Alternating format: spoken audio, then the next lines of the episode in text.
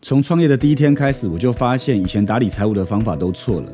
以前一直在找方法，但如何让打理财务不只是找方法，而是换一个思维？让我们今天来听听李董给你的三个建议。大家好，欢迎来到李董下班后。不晓得大家今天下班了吗？那这集要跟大家聊聊，别再听专家理财了。从三个观点的改变开始你的财务哦。不晓得大家会不会有一种感觉，想要把自己财务打理好，可是觉得一开始有点难哦。甚至是有的人会觉得，我怎么做了一段时间，可是成果好像不太能彰显啊。那各种方法都用尽了，但是总觉得在打理财务上面呢，好像不如预期哦。第三个呢是很多的人在一开始辛苦的阶段，他会觉得怎么样？这段辛苦的日子一开始有点难走过去哦。那你有没有以下的这几个症状呢？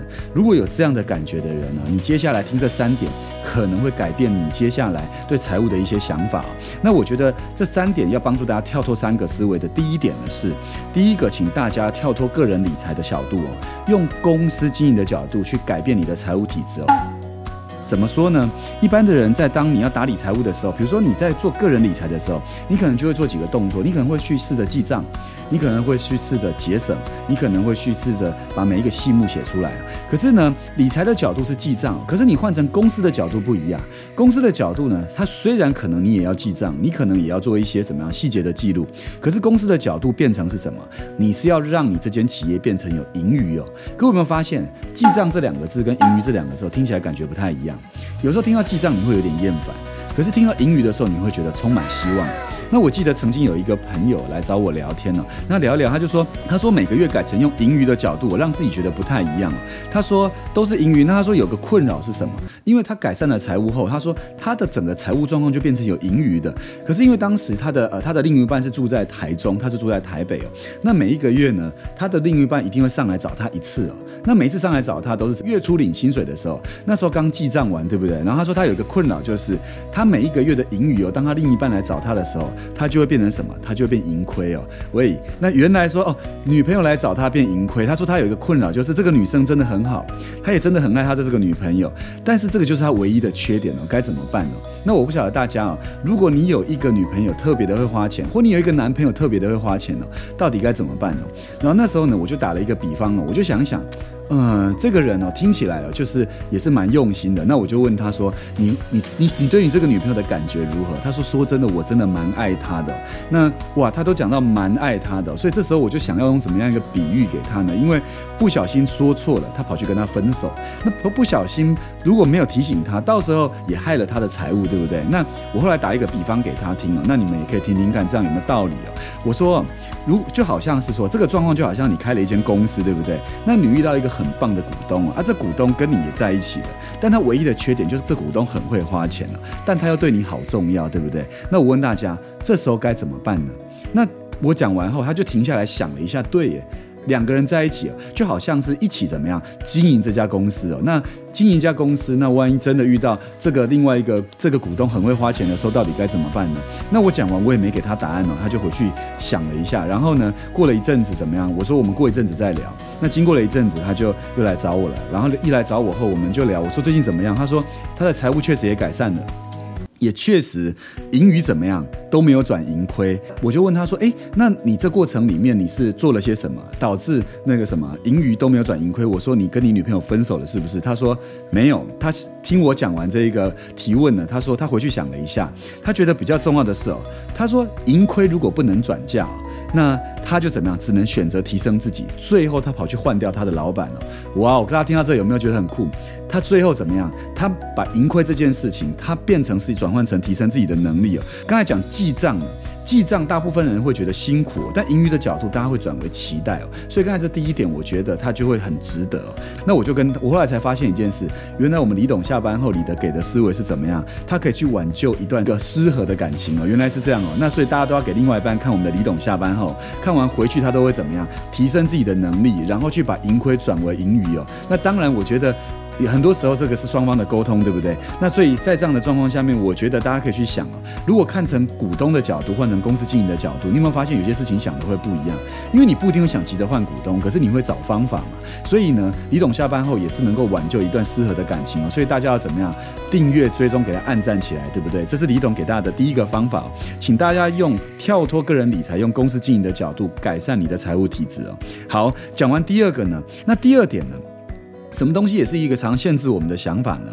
请大家不要再限制自己的花费了，我们应该要从编列预算的角度去改善我们的财务思维哦。哦，大家从刚才的第一点说，诶，不要从理财的角度，要从公司经营的角度。那第二点，我们不要再限制花费了，我们应该用编列预算的角度。怎么说呢？我不晓得大家会不会有一个想法。当你要限制自己不能买什么的时候，你就觉得人生不是很快乐。那有些人说，可是我常常都很想买很多东西，怎么办？那这个也要改一下哦。不，不是说我们不要限制，好像哦，我们都我们我们减少限制这件事情，好像就哦没有问题了。不是，是你要对限制这件事情转换一个思绪是怎么样？我们应该要去编列预算，去进行我们的生活，那你就会自在许多。比如说，我们从记账里面限制里面转换成编列预算的时候，我们会有一个思绪。就是我们在创造生活。那我讲一个例限制的例子给大家听哦。我以前有一个好同学嘛，大家毕业后就是陆陆续续会接到结婚的帖子啦。那接到结婚的帖子呢，有一场婚礼呢，他们是办在中部，可是几个同学在台北呢，大家就要怎么样一起坐车下去哦。那坐车下去呢，现在都搭高铁，对不对？那搭了高铁以后，本来呢想说省个钱，大伙就怎么样？想说到了那里以后搭大众交通运输哦。可是没想到当天用的时间有一点赶，结果大家一下去到台中以后搭。了高铁就先花了一笔钱嘛，结果一糟糕，因为时间来不及，大伙就说要坐计程车嘛，就一上了计程车就发现怎么样？糟糕，身上钱不够，但是当天要包红包，对不对？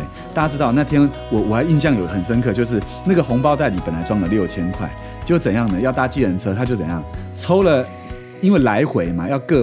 各八百块嘛，因为这个路途很远，他发现身上没钱，就知道怎样把那个红包袋打开，抽了两千块出来哦。那我想想，新郎看到这个画面，不晓得是什么感觉哦。就抽了两千块出来以后怎么样？没想到扣掉计程车钱，里面剩四千块。啊，有人包红包是包四的吗？没有。他想想，好吧，那这样子干脆把吃饭钱再抽各两百出来，变三千六。那我问大家一个问题哦，有没有让贫穷限制我们对生活的想象？连给别人祝福哦。都是一个都都成为了限制哦，所以我那一次我就发现，哇，其实呢，如果我们今天呢，我们对于这些，其实如果都是要这么多的限制的时候，大家有没有发现生活是很多的局限的，而且这样也不快乐。那我说，我们那时候就开玩笑，如果新郎看到这个画面，不晓得他会有什么感觉哦。原来我的那个结婚的红包钱里有一千块是拿来坐高铁，然后两百块是拿来来那个怎么样吃饭，然后再一千块是搭回程，再一千块是去吃饭了。听了也蛮心酸的，对不对？那我们觉得应该是用编列预算的角度去创造生活才对，生活会比较开心嘛。那我觉得哪几种预算。要编列呢？李董表列给大家几个预算呢？第一，请大家编列生活的预算。第二，请大家编列投资的预算。第三，请大家编列储蓄的预算。最后，请大家一定要编列什么预算？这个很重要，叫做娱乐的预算。大家，那有一次我就问，呃，我把这四个预算。呢，在一个就是算。是一个社群里问大家说，哪种预算。编列最快？大家第一个不用思考就是什么？第一个大家全部都选什么？一定不是生活预算，也不是储蓄预算，也不是投资，对不对？我告诉大家说，编列最快的就是娱乐预算了。那如果你听到这很有感的，对不对？请大家着手就马上编列取娱乐的预算了，怎么样？当你编列的时候，哎，你把这个马上写下去，你开始有感觉，对不对？那我觉得最重要什么事情就是要有感觉，然后要开心了。然后我问他们说，最挣扎的预算是什么？很多的人说是储蓄的预算哦。我说储蓄会让人感到痛苦，可是储蓄，当你有一天你存到一笔钱，你可以自由运用的时候，这时候你。应该不会感到痛苦，你应该感到蛮开心的。那我就后来也问了大家一个问题，说那有没有想新增编列什么预算呢？然后有一个学员就非常有创意哦，他说什么？他想新增编列一个预算，叫做另一半的娱乐预算了。喂，他说另一半的娱乐预算编列，意思就是说我们这里得到一个结论了，就要选择另一半，要选择能编列对方娱乐预算的另外一半了。意思是这个编列的娱乐预算会花在谁身上？花在你身上了。我觉得这个想法也蛮不错的。所以大家有没有发现，从编列预算的角度，就会变得怎么样？生活变得比较开心了。所以第二个呢，我们应该跳脱以前的框架，叫做什么？不要再限制花费，我们应该用编列预算的角度去过活。来，最后一个，我们要跳脱第三个思维是什么？我们不只要寻找好的投资标的，我们更要持续的投资自己哦。怎么说呢？因为投资自己会有三个好处。第一个好处是什么？你才有可能持续找到好的标的，对不对？这是一个很聪明的想法嘛。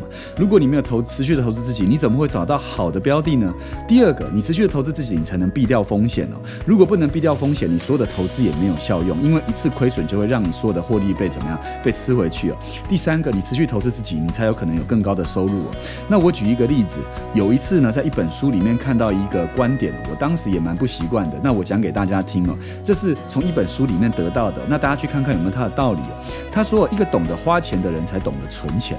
那我当时一下看不太听不太懂这句话，为什么懂得花钱才懂得存钱呢？这到底是？到底是什么道理啊？为这是什么原因呢？第二个，他写懂得花钱跟只会花钱不太一样哦。一个只会花钱的人是不会打算的，可是一个懂得花钱的人，他是懂得去打算的。诶，我听到这觉得他有几分道理哦。因为一个懂得打算的人，他进一步会有几件事。他写。懂得花钱的人，因为懂得打算，所以他不会被金钱控制。各位有没有一种常常有时候会被金钱控制的感觉？有时候觉得这因为钱不够就很不自在。其实这就是一种被金钱的控制哦。第二，懂得花钱的人，再来因为懂得去打算，所以他才更能拥有时间哦。大家有没有听过，时间比钱更重要？所以懂得花钱的人，因为他懂得去打算这些钱，所以他也进一步能买到时间哦。第三，懂得花钱的人更能理解这个世界的运作。那这里我要告诉大家。大家也不叫大家乱花钱，而是让大家不要只是花钱，你懂得去打理自己的财务，让自己透过好好的生活去编列预算，最终你的生活就会变得不一样哦。所以今天再整理一下三个重点哦，你打理财务好三个重点是：第一个，请你跳脱你个人理财的角度，用公司经营的角度去改变你的财务体制；第二，不要再限制花费了，我们应该编列预算去改变我们的生活。第三，我们不只寻找好的投资标的，更要持续的投资自己。那不晓得今天讲的这三点对大家有帮助吗？那如果有帮助的话，记得一定要追踪点阅，然后怎么样按赞，然后持续支持我们的李董。下班后也可以把这集分享给更多的人哦。那我们持续的，我们会派出更多更好的节目给大家。那我们就请大家持续的追踪我们。那我们就下期再见喽，拜拜。